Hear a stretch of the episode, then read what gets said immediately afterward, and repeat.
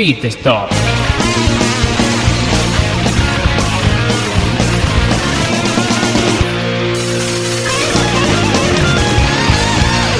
Muy buenas y bienvenidos a un nuevo capítulo de Pit Stop, el mini podcast que hacemos los viernes entre los segundos libres y los terceros, antes de lo que va a ser ya la clasificación y en la carrera de, de Fórmula 1. Este fin de semana pues tenemos Malasia y bueno, ya hemos tenido primeros entrenamientos, ya tenemos datos y están conmigo hoy pues para comentarlos así rápidamente en unos 10 minutos. Emanuel, muy buenas Emanuel. Hola Dani. Y recuperamos a nuestro compañero Osvaldo después de unos, bueno, unos podcasts de ausencia. Muy buenas Osvaldo. Hola, ¿qué tal? Bueno, unos cuantos podcasts de ausencia, pero bueno, siempre con la esperanza de tratar de volver a, a la rutina semanal. Vamos a ver qué tal nos va en este inicio de temporada. Bueno, y como esto es un podcast breve, que es la, idea con la que hemos partido, bueno, pues, eh, Emanuel, eh, sabemos que tú has estado ahí viendo los libres, seguramente te hayas despertado de madrugadas y no has ido a dormir. Y, bueno, ¿qué, ¿qué, nos puedes contar? ¿Qué puedes mm, destacar de, de estos primeros y segundos entrenamientos libres? Pues en líneas generales un poco de lo mismo que vimos en Australia. Sí es cierto que no vimos tantos incidentes como en los primeros libros de Australia, aunque siga habiendo eh, incidentes, por ejemplo, por empezar por la parte negativa, pues Lotus está muy mal, o sea, en la primera sesión salieron Maldonado y Grosjean, pero bueno, salieron, Grosjean hizo cuatro vueltas, Pastor Maldonado hizo dos, pero vamos, sea, anecdótico y casi mejor que ni salieran. También hubo un coche además que no marcó tiempo, que buah, salió por, por salir, que fue Sergio Pérez, y que es un poco, de momento, la mancha, digamos, negra de Mercedes en estos primeros libres. Y después en los libres 2, pues Perdón, también hubo otro otro Renault que tuvo problemas, como es Kobayashi, que ya en, Australia tuvo problemas, pues aquí también también en los primeros libros tuvo problemas. Marcó tiempo, pero bueno, muy lento. Y en los segundos libros, pues eh, Maldonado ya ni salió, el coche desmontado completamente, problemas, bueno, desastroso lo de Lotus. Y en este caso Grosjean sí que marcó tiempo, pues más hay un buen tiempo, pero también tuvo problemas. Al final de la sesión tuvo que dejar el coche porque bueno, se paró.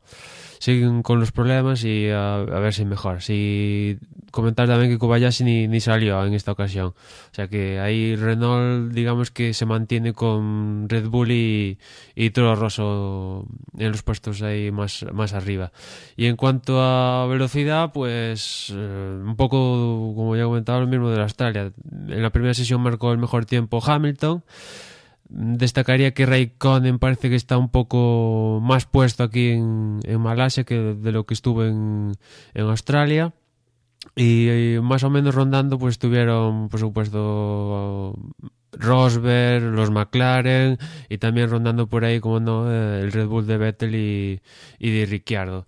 Ya en la segunda sesión, pues marcó el tiempo, en esta ocasión no fue Hamilton, sino que fue Rosberg, acompañado con, de seg en la segunda posición Raikkonen, tercero Vettel, cuarto Hamilton, quinto Alonso, sexto Massa, Ricciardo, Baton, Bottas. Pero digamos que todos en un pack compactado, pues apenas tres décimas, una cosa así y alejados de pues esa diferencia que en principio en Australia demostró Mercedes que más o menos tendría un segundo de margen sobre todos, pues aquí parece, por lo visto en los libres 2, que ya nos da más pistas que esa distancia a priori se ha recortado y igual vemos una clasificación más, más ajustada. Y en cuanto a las tandas largas de, los libres 2, pues por un lado vimos que igual hay que meter en, hai que tener en cuenta el factor de los neumáticos. En Australia pues pasaron desapercibidos porque eran como rocas. Y aquí en, en Malasia, por lo visto en las tandas largas, sí que hemos visto blistering y, y degradación, con lo cual podemos tener ese, ese adictivo en la carrera. En cuanto a los tiempos de las tandas largas, pues parece que Ferrari se puede mantener, pero bueno, de ahí siguen estando los Mercedes. Eh, Y como digo, un poco más de lo mismo, pero parece que Mercedes igual no está tan sobrado como, como Australia. Veremos a ver si se confirma en, clasificación y después en, en, carrera. ¿Cómo, ¿Cómo, lo veis vosotros? Bueno, yo, yo la verdad solo tuve ocasión de poder ver los, los libres uno y de lo que vi, mm, sí, si bien es cierto, lo, los tiempos mm, de Mercedes no son tan apabullantes respecto a los demás, pero bueno, siguen siendo el equipo el equipo a vencer con un margen menor esta vez, pero pero a vencer porque bueno, los dos pilotos han ganado, han hecho los, el mejor tiempo en cada una de las sesiones y, y bueno, también destacar destacar el Ferrari de Raikkonen que ha estado ahí segundo en, en, las, en, en las dos tandas. Y bueno, Fernando ahí quinto, en su quinto y ya en la segunda tanda un poco más abajo, pero bueno, supongo que era todo parte del proceso de, de ajustar los reglajes y, y probar el, el, coche, pero yo creo que todo esto sigue siendo una incógnita, porque lo que hemos visto en Australia va a ser totalmente distinto a lo que podría, podríamos ver este fin de semana, las condiciones meteorológicas mucho más, mucho más eh, agrestes eh, en Malasia, así que hay que ver cómo el motor se comporta en estas condiciones, si va a haber más abandono, también lo de los neumáticos, mucho más calor. Entonces, bueno, todo, todo una incógnita y, y a ver si estos cambios son finalmente a mejor o no. Hasta ahora pareciera que no, pero igualmente con una carrera muy, muy, muy poco margen para, para sacar un juicio de valor objetivo y, y, y, ajustado. Pero bueno, hay que ver. Yo no sé qué han comentado ustedes en el podcast anterior respecto a lo del ruido. A mí lo del ruido es lo de menos por ahora, pero todo lo que todos estos cambios se suponía que traían, que era competitividad, pues hasta ahora no lo estamos viendo, así que vamos a ver en qué termina todo este todo este enjambre de cosas que estamos viendo en este inicio de, temporada. No, por, por, mi parte, bueno, lo, más o menos lo que decís vosotros, estamos todavía pues adaptándonos al nuevo motor y, y, que estamos viendo un poco la tónica, lo que, lo que comentabas tú, Manuel, de una forma indirecta, cuando decías lo de Kobayashi con, con el motor Renault, que lo, lo, decías como Renault ya directamente. Estamos viendo una, una guerra de motoristas y que, que un poco, un poco parece importarnos en algún momento, pues eh, si el coche es un Force India, un Mercedes, un, o un McLaren, bueno, eh, estamos viendo que se están comportando más o menos de una forma muy similar y que estamos viendo pues bloques a nivel de, de un rendimiento, ¿no? Ya no vemos tanto la diferencia entre equipos, sino que se está igualando un poco con el tema de eh, qué bloque, o sea, qué motor utiliza cada, cada uno. Bueno, y que, y, que hasta cierto, y que hasta cierto punto es lógico, viendo que estamos en el primer año de una nueva normativa, obviamente el, el, todo se centra en eso, en cómo se están comportando los motores y lo de la aerodinámica y el diseño del coche está quedando hasta cierto punto un segundo lugar por, por, por la misma situación que, que, es el primer año de una, una normativa nueva, de un motor nuevo y bueno, realmente es eso, es Renault, Mercedes y Ferrari.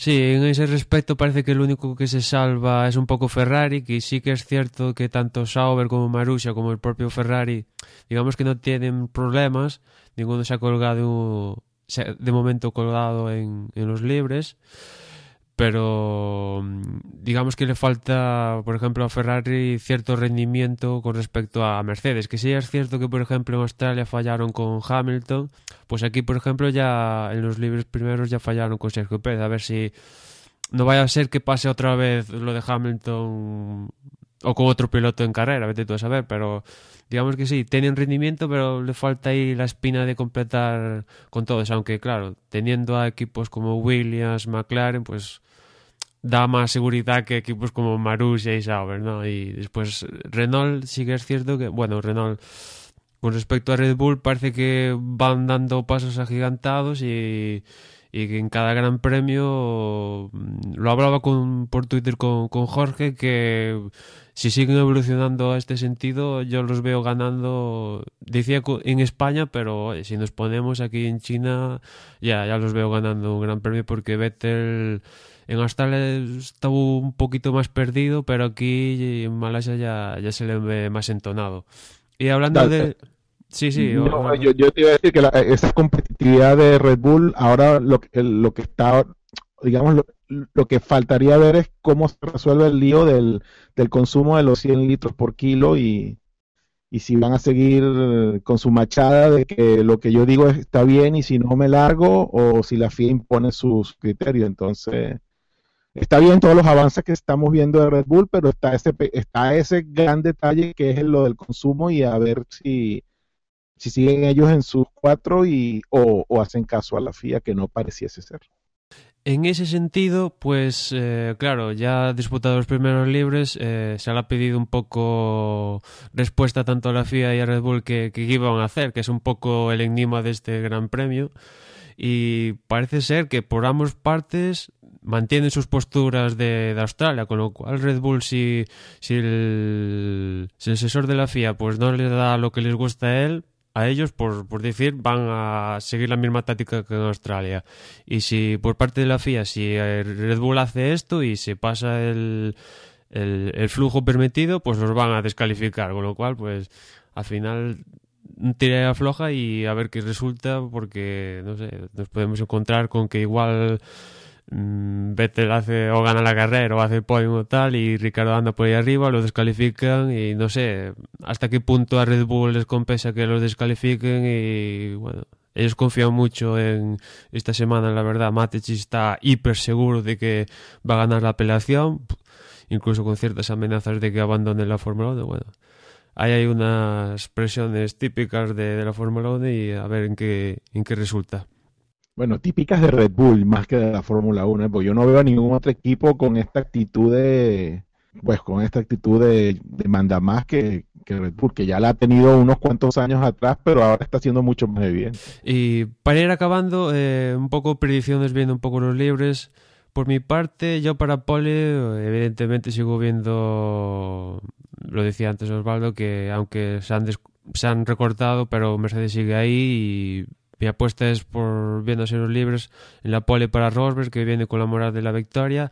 Y después en carrera, ya viendo que aquí juega un papel los neumáticos, no descartaría que no ganara un Mercedes y que igual ganara un Williams o un McLaren o incluso, si los neumáticos juegan un papel muy importante, pues incluso un Ferrari. Sí, bueno, yo, yo en vista que yo también apostaría por, por Rosberg a la pole, pero visto que ya, ya lo has cogido, pues yo diría que que la puede hacer Hamilton, a ver, y, yo también apuesto fuerte en carrera por los Williams, si, si no tienen la, la, mala suerte que tuvieron en Australia, puede ser que esta carrera pues hagan un, mejor papel que, que, hace dos semanas.